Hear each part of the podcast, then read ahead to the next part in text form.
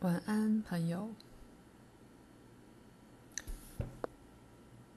约瑟说：“你可以让我们多了解什么是精神酵素吗？”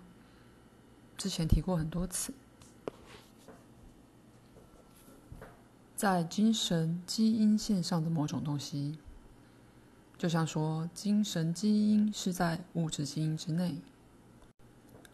同样的，精神酵素也是在你们层面可以检验出来的物质要素背后。叶绿素就是这种精神酵素，还有很多酵素，以后我再说明给你们听。就某种意义来说，任何具备那个本质的颜色或质地，都可以说是一种精神酵素。精神和物质之间有一种交换，如果没有这种交换，比方说颜色就无法存在。现在我先举颜色为例。因为这样，你们要了解这怎么会是一种精神酵素，也许就比起去了解叶绿素也一样来得容易多了。叶绿素是绿色的，但它不只是颜色而已。尽管如此，这当中也还是有交互作用，而赋予叶绿素它自身的属性。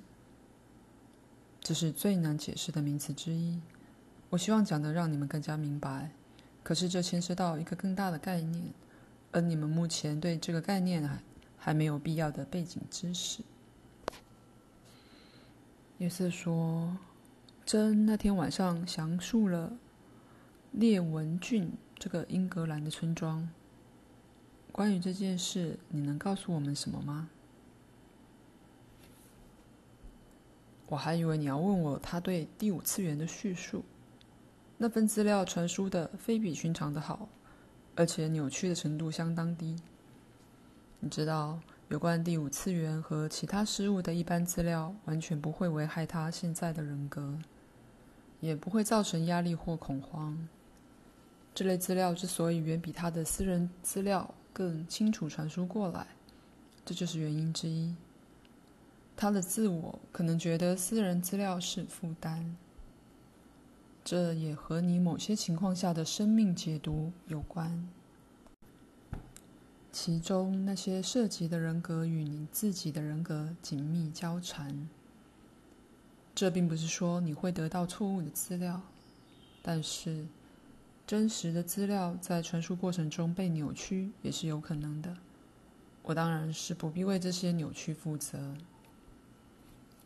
以你们目前的发展速度来看，未来。这些扭曲本身会降至最低，而现在，约瑟，我确信你会明白我带领你们往哪个方向走。你们针对自己的日常生活提出的问题越个人、越直接，扭曲就可能越大。你还能期待有什么不一样吗？在这些状况下传过来的资料显然相当扭曲。再说一次，这不是我能控制的。在这些情况下，你们就是不了解我想说的话。你们越对痛处施压，那个痛处就变得更痛。我的态度绝对不会妨碍预测本身，但在这个节骨眼上，你们的态度的确是个障碍。我希望以后在这方面多谈一些，因为这件事有很多确切的原因和你们个人完全没有关系，或很少有关系。而只是这方面的资料或多或少都有的自然扭曲。如果你们现在无法证明我的存在，同样的，你们也无法触摸到音乐。倒不是我拿自己跟交响乐团相比，绝对不是。但偶尔，我的确会发出刺耳的音符。约瑟说。那么，或许你可以多告诉我们一些第五次元的事，我觉得那很有趣。我说过，叶绿素是一种精神酵素，而且在你们层面上，它是行动的力量之一。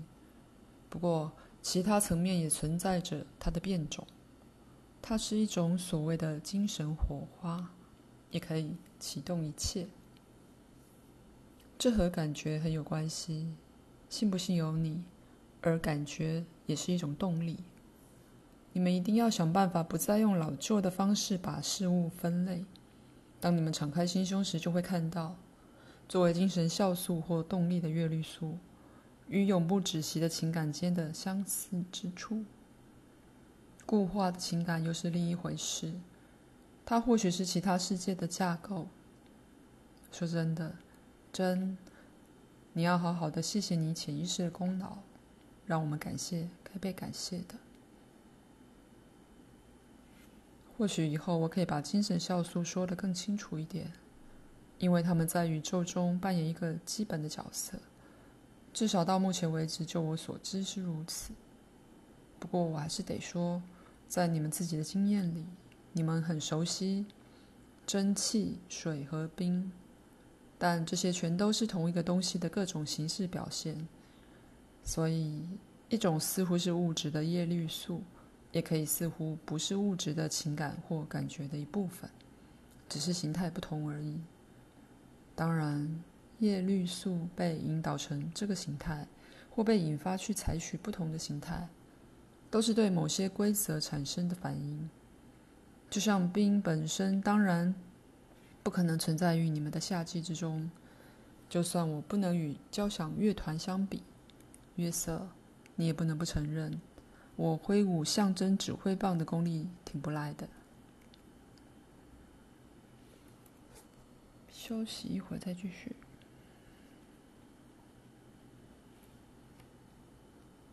你们为什么觉得“固化的感觉”这个词很古怪？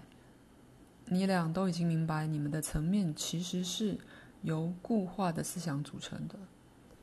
当你们的科学家说完崇高的废话之后，他们也会发现事实就是如此，但可怜的是，他们当中没有人敢讲出这种观念。当我告诉你们，想象一下金属线结构穿透所有一切时，我的意思是说，你们应该把这些金属线一直想成是活的，因为我自己就是一条活生生的金属线。笑话归笑话，现在我要你们想象。这些金属线是由我刚刚所说的固化的情感组成。当然，你们应该知道，连感觉或情感这些字眼，最多也只是描述某个东西的符号而已。而这个某个东西和你们的精神酵素非常接近。事实上，在一个精神围场里头，有一种反作用。正以某种方式进行中，精神围场分裂成两半，裂开、分裂、繁殖，对它自己的不同部分起作用，然后这就产生一种物质显现。物质就是物质，但它是精神的产物。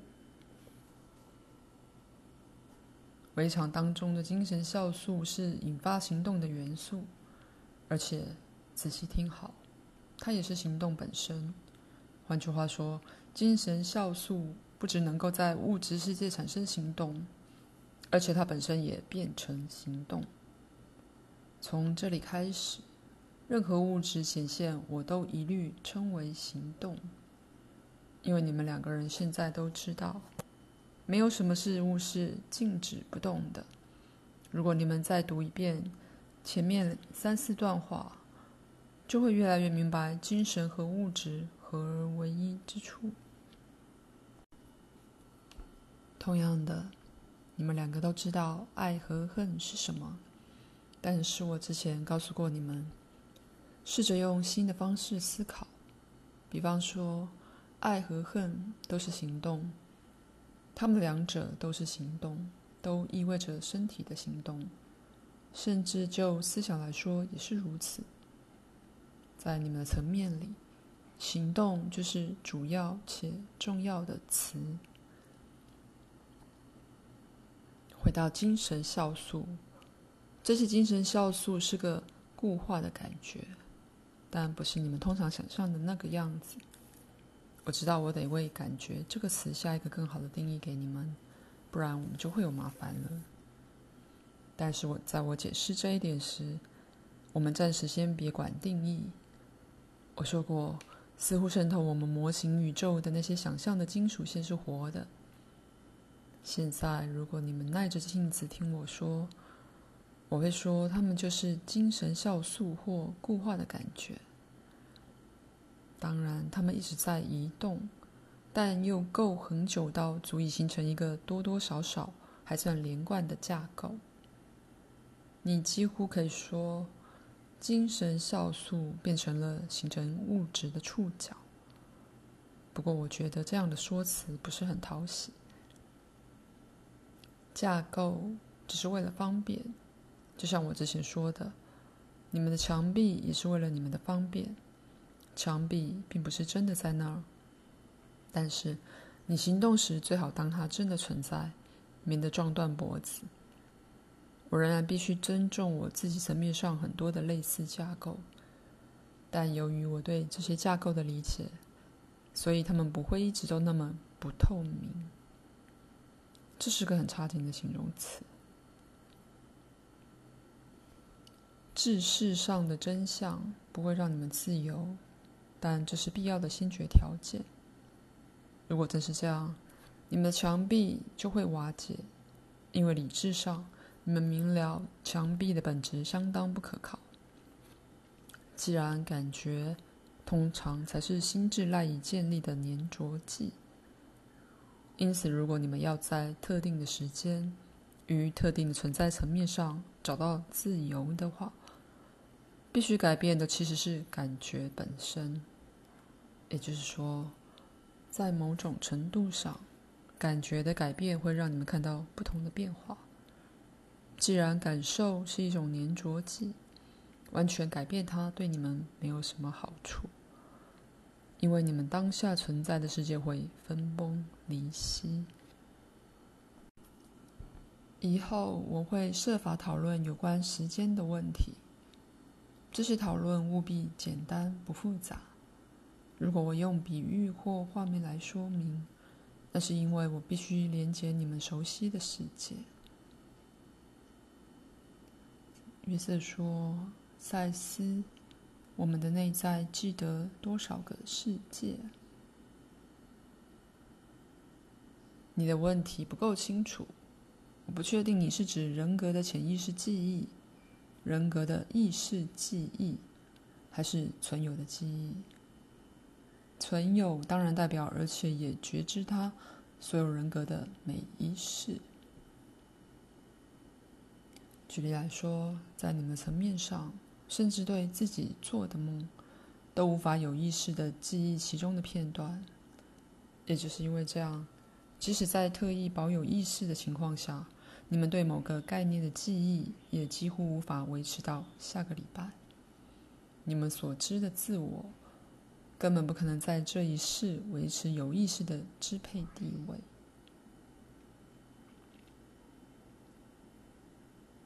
我建议这一节到此为止。我不愿意在星期一给你们过多资料，因为我们下一节就在星期三。你们需要时间消化资料，而这些资料不容易吸收。无论如何，你们非常包容我，而我也可以这样说我自己。晚安，但是手一定要放在灵验盘上。挂号，针和我坐在灵验旁边，手轻触指针。我们将指针移到。再见这两个字上面。晚安，塞斯。